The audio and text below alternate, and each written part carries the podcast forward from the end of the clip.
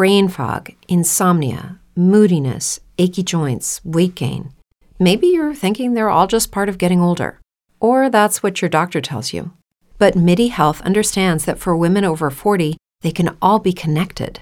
Hormonal changes that happen during perimenopause and menopause are at the root of dozens of symptoms women experience, not just hot flashes. MIDI specializes in compassionate care for women in menopause. Their solutions are safe, effective, and FDA approved.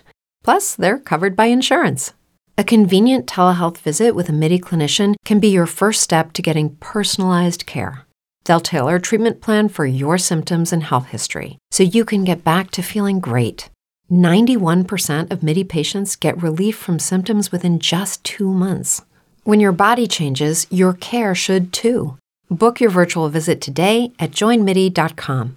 That's joinmidi.com.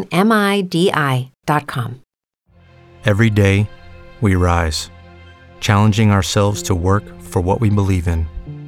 At U.S. Border Patrol, protecting our borders is more than a job, it's a calling.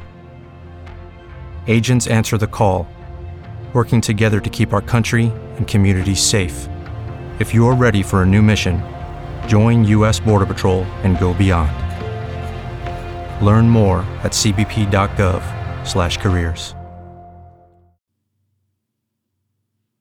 En todo caso, durante toda la ancianidad está Saturno combinándose en una o en otra forma con los otros mundos.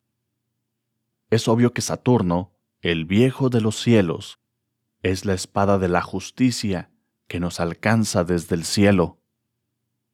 Si nosotros no supimos vivir armoniosamente con cada uno de los ciclos planetarios, obviamente recogeremos los resultados con el viejo Saturno, el anciano de los cielos.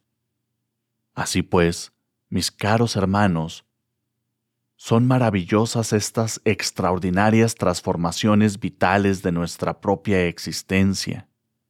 Las gentes normales, comunes y corrientes piensan que al llegar a los 21 años ya somos mayores de edad. Normalmente sí.